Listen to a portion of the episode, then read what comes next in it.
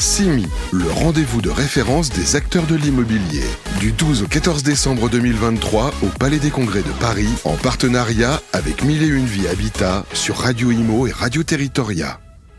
Et nous sommes de retour au Palais des Congrès pour ce CIMI 2023. À l'heure de clôturer ce salon, j'ai le plaisir de recevoir avec moi en plateau Sylvain Lefebvre. Bonjour Sylvain. Bonjour. Vous êtes président de Synergiec et Pierre Évrard. Bonjour Pierre. Bonjour Grégoire Darico. Vous êtes directeur associé pour Synergiec. Alors messieurs, est-ce qu'on peut déjà en quelques mots présenter Synergiec et son activité?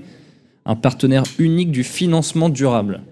Une Tout belle à promesse. fait. Alors c'est une belle promesse qui est issue euh, de, de l'expérience euh, des quatre associés fondateurs, euh, dont vous en avez deux sur le plateau aujourd'hui, n'est-ce pas, mon cher Grégoire, qui suis bien- entouré. euh, me semble-t-il, qui consiste euh, très clairement à accompagner euh, le financement de la rénovation énergétique dans sa globalité.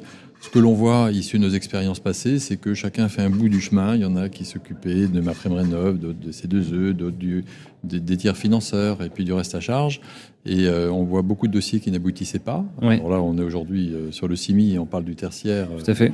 bien sûr, mais, mais même dans leur monde à eux, l'envie de faire, euh, mais pas forcément encore une contrainte comme on a sur le- la partie habitation. Et donc, euh, bah, naturellement, on s'est dit il faut un guichet euh, unique pour gérer l'ensemble de ces problématiques qui sont de plus en plus complexes. hein, on empile des couches, c'est comme dans tout.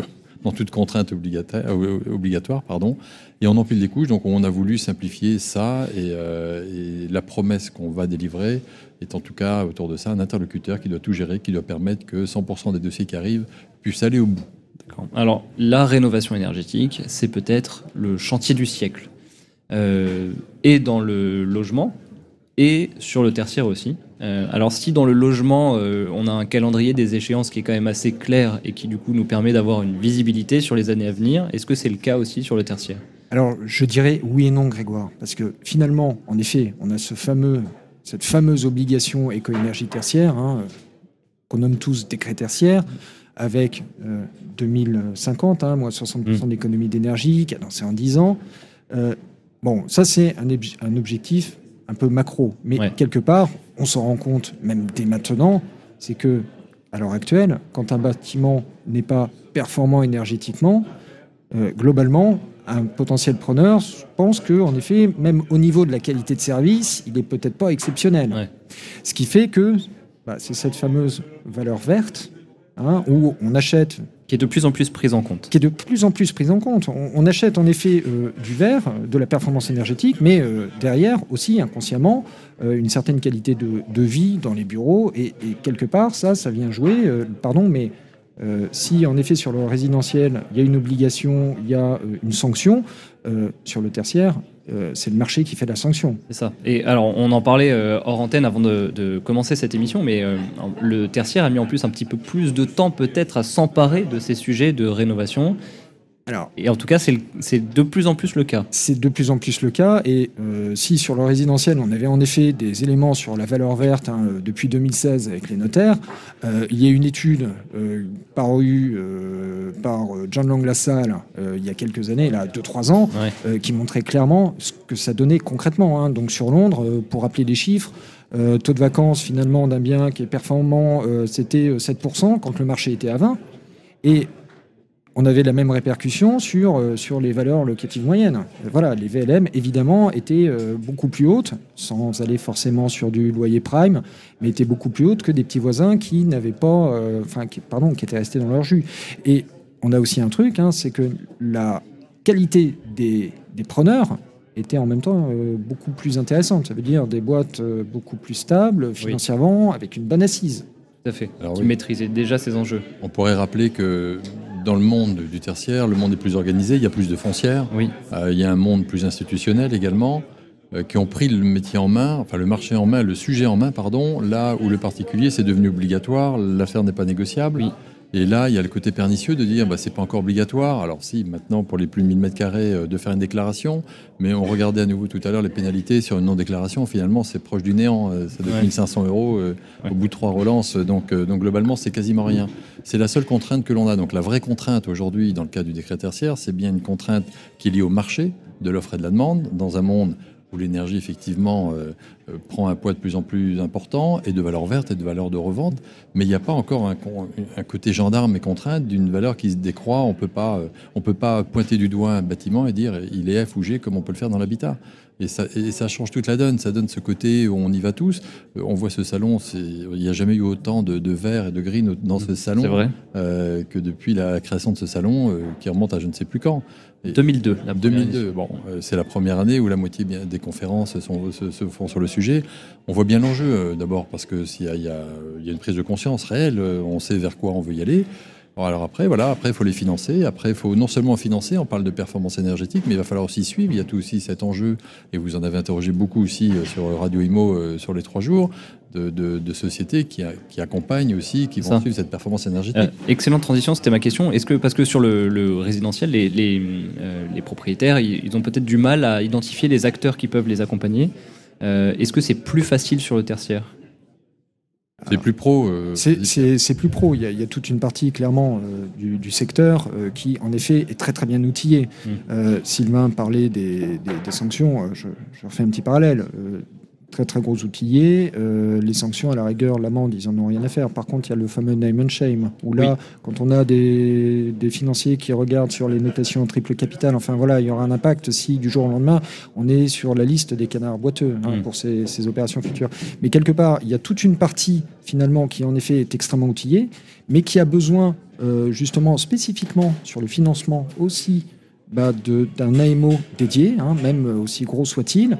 Et puis, pardon, il y a aussi euh, toute une partie un peu plus, euh, enfin, pas très très gros, taille plus raisonnable, euh, qui ont des besoins, qui parfois se sentent perdus, un petit peu comme monsieur et madame tout le monde. Ouais. Le taux de connaissance. Des entreprises à taille humaine. Des, des entreprises à taille humaine. Le taux de connaissance des C2E, bah, c'est exactement comme dans le grand public. Mmh. Voilà, non, mais il faut, faut, dire des choses. Et puis aussi, c'est qu'on a des asset managers. Et, et d'ailleurs, il y, y, a un problème un peu entre guillemets social, c'est que beaucoup d'asset managers à l'heure actuelle dans ces structures sont tellement bombardés euh, d'informations, d'obligations, de contraintes, euh, de textes de loi qui, qui sortent euh, quasiment tous les jours, que finalement ils se sentent un perdus, deux en retard. Ouais. Alors que, en fait, pas du tout. Et com comment juste... on les accompagne du coup concrètement pour les rassurer, pour les guider, pour les aider?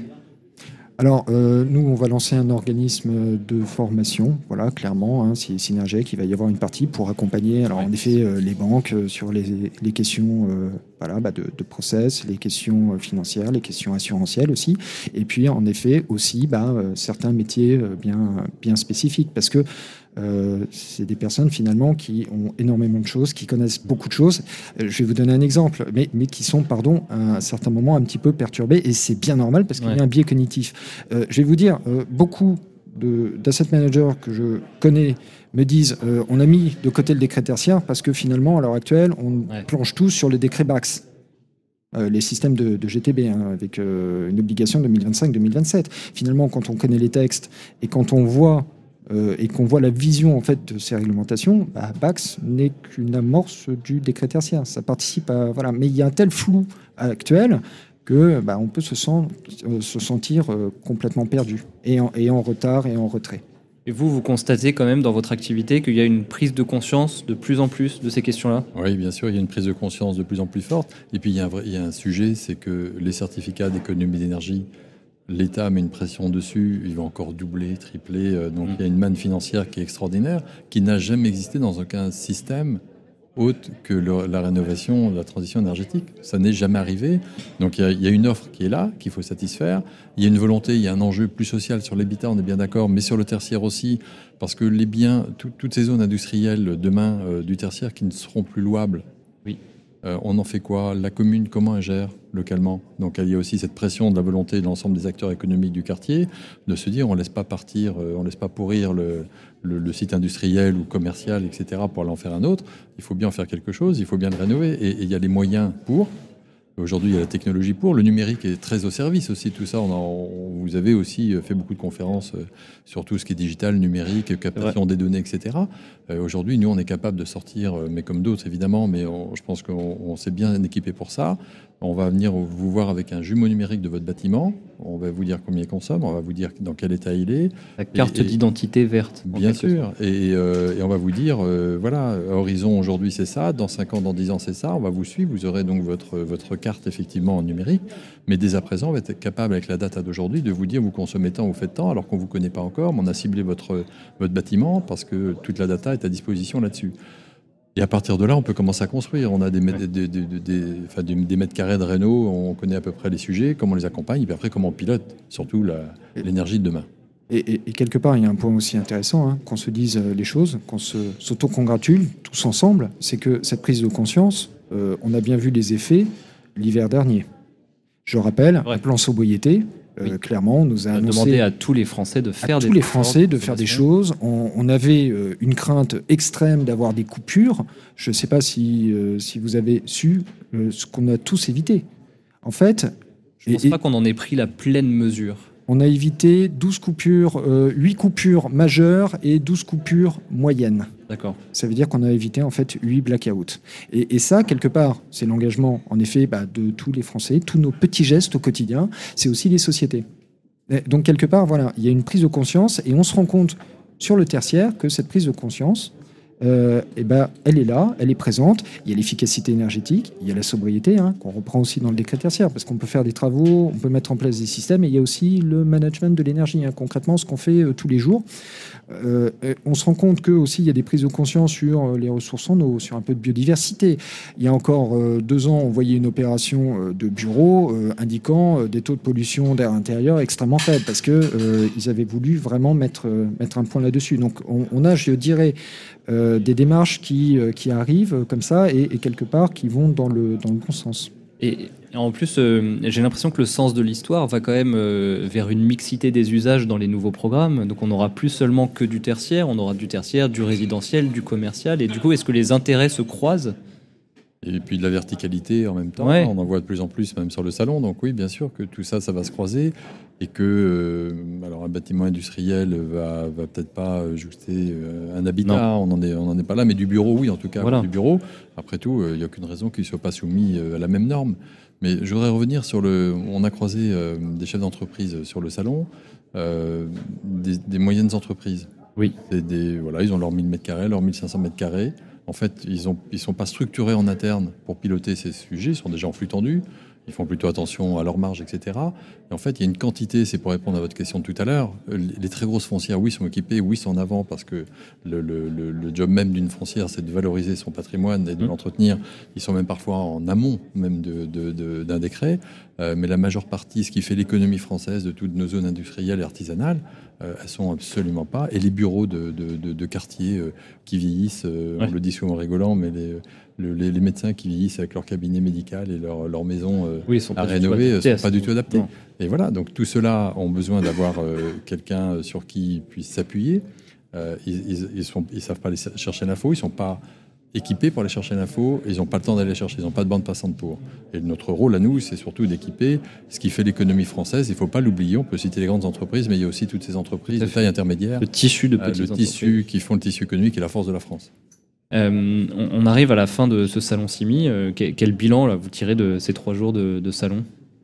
À une, pour, ma partie, pour la partie vision synergique, beaucoup d'attentes Beaucoup d'attentes et beaucoup de besoins, une vraie envie de faire. C'est pas un salon euh, où on vient, euh, on se dit oh, bon c'était bien, mais il va rien se passer. C'est du business vraiment tout business. On a une, une, vraie activité, plein de rendez-vous pris pour aller euh, effectivement travailler dans le dur maintenant et prendre des rendez-vous. Tout le monde veut rénover, c'est très clair. Donc c'est l'attente majeure, j'ai l'impression, de ce salon. c'est vrai.